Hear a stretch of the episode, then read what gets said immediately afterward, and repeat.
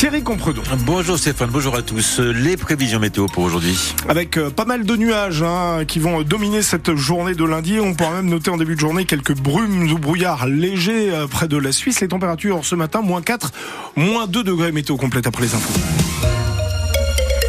Pharmacie cherche personnel à embaucher. C'est le genre d'annonce que l'on pourrait voir sur les devantures des officines dans le Nord-Franche-Comté. Des pharmacies qui ont de plus en plus de mal à trouver des candidats. Une aberration alors que le métier est au cœur des enjeux de santé publique. Natacha Cadur. Ce n'est pas faute d'essayer de recruter pour Patricia Courreau, gérante de la pharmacie du Coteau-Jouvent à Montbéliard. J'ai mis une année pour trouver quelqu'un déjà en tant que préparateur, pareil en tant que pharmacien adjoint. Et là, depuis le mois de septembre, je cherche un préparateur et je ne trouve pas. Pour la présidente de Pharm UPP, le groupement des professionnels de la pharmacie, c'est l'attractivité du métier qui est en cause. L'amplitude horaire est trop importante. Travailler 9h midi, 14h, 19h, ça ne va pas. Il faudrait arrêter à 17h.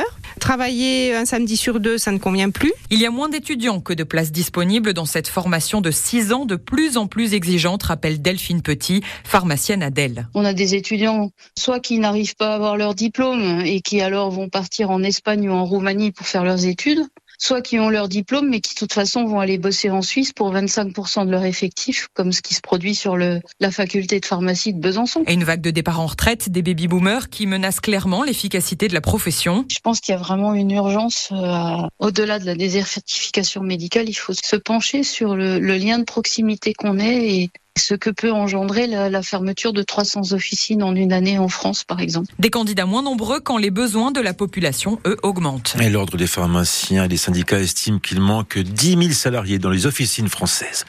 Un violent incendie a mobilisé une trentaine de pompiers hier soir à Bourguignon, dans le pays de Montbéliard. Une maison située au 9 de la rue des Écoles a été la proie des flammes. Le toiture en chaume n'a pas résisté à la violence de l'incendie qui n'a pas fait de victime.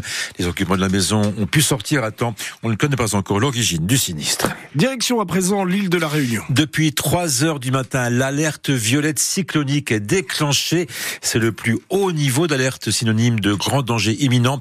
Le cyclone Belal s'approche des côtes par le nord-ouest. Les conditions ont commencé à sérieusement se dégrader il y a quelques heures, Marie Marty-Rossian. Depuis quelques heures, les conditions se sont bien dégradées dans le nord de l'île avec déjà de fortes rafales qui s'intensifient de plus en plus.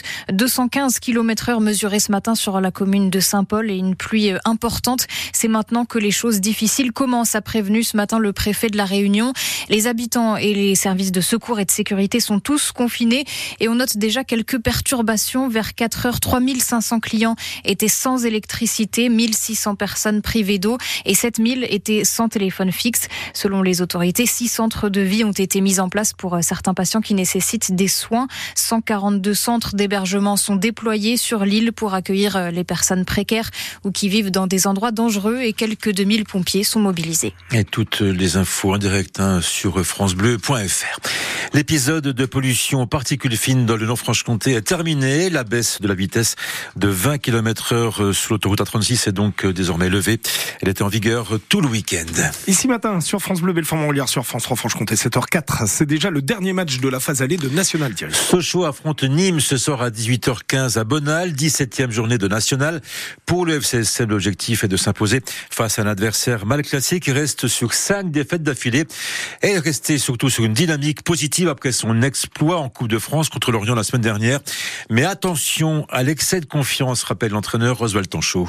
On reste dans une forme de logique Coupe de France qui baigne autour de nous et c'est la difficulté, c'est de, en même temps, de s'en servir pour avoir une, une, confiance, une énergie positive, ce qui est bien, mais ne pas oublier quand même que trop de confort euh, dans ces périodes-là en championnat, les équipes vont pas nous regarder et qu'on va avoir besoin de courir, de, de faire ce qu'on est capable de bien faire et de le mettre au maximum pour qu'on puisse prendre les points. Franchement, vous allez peut-être pas me croire, mais je regarde vraiment les résultats tout le temps de très très loin. Donc là, j'ai bien constaté que tous ceux qui étaient plutôt en haut avaient gagné. Alors moi, j'irai regarder en me disant si on gagne, on va prendre encore plus de marche sur le bas. Voilà, c'est aussi une façon de voir les choses. C'est réel. Si on attend que les autres soient pas bons ou perdent des points par la DNCG ou soit euh, sanctionné, on n'aura rien parce que c'est des réactions de faibles en fait. Si, si on veut être fort, faut être fort soi. Tant mieux s'ils ont gagné et à nous, à nous de faire ce qu'il faut euh, à domicile et, et aussi sur les semaines qui viennent. Sochaux Nîmes qu'on envoie à 18h15, euh, mais on vous donne rendez-vous dès 18h05 sous l'autre antenne pour l'avant-match avec Hervé Blanchard et notre consultant Stéphane Crusset. Et dans un quart d'heure, dans trois quarts d'heure, pardon, ne manquez pas notre invité exceptionnel, Jean-Claude Plessis, le président du du FCSM euh, sera notre invité donc à 8h moins le quart. Avec lui, nous parlerons des ambitions pour cette année 2024. Et vous, qu'en pensez-vous? Sochaux peut-il retrouver la Ligue de cette année? Dites-le franchement en nous appelant dès maintenant au 03 84 22 82 82. Allez, on termine ce journal en musique Thierry. Vous le savez, Pays de Montbéliard Agglomération bénéficie cette année du label Capitale française de la culture. Et à cette occasion, un hymne a été spécialement composé et présenté hier soir à l'issue du concert du Nouvel An par l'orchestre Victor Hugo de la Xaune à Montbéliard. Il était interprété par 150 choristes issus de plusieurs chorales.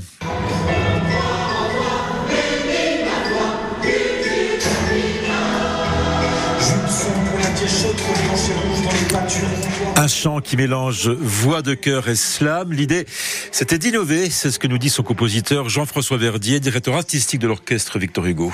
Alors, ce qu'on ne pouvait pas faire, c'est par exemple un hymne euh, style God Save the Queen ou euh, des choses comme ça. Tout simplement parce que ça, ce sont des hymnes qui sont utilisés et chantés depuis 150 ans, 200 ans, que tout le monde connaît super par cœur.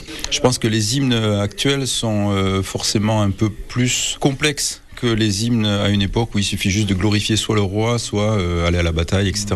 On n'est pas dans ce cas-là, donc il fallait que ce soit autre chose. Puis c'est un hymne pour la culture, c'est pas non plus un hymne pour euh, glorifier simplement un pays. C'est la culture de ce pays-là. Le sens d'une capital culturel, c'est de développer justement ce ciment social par la culture.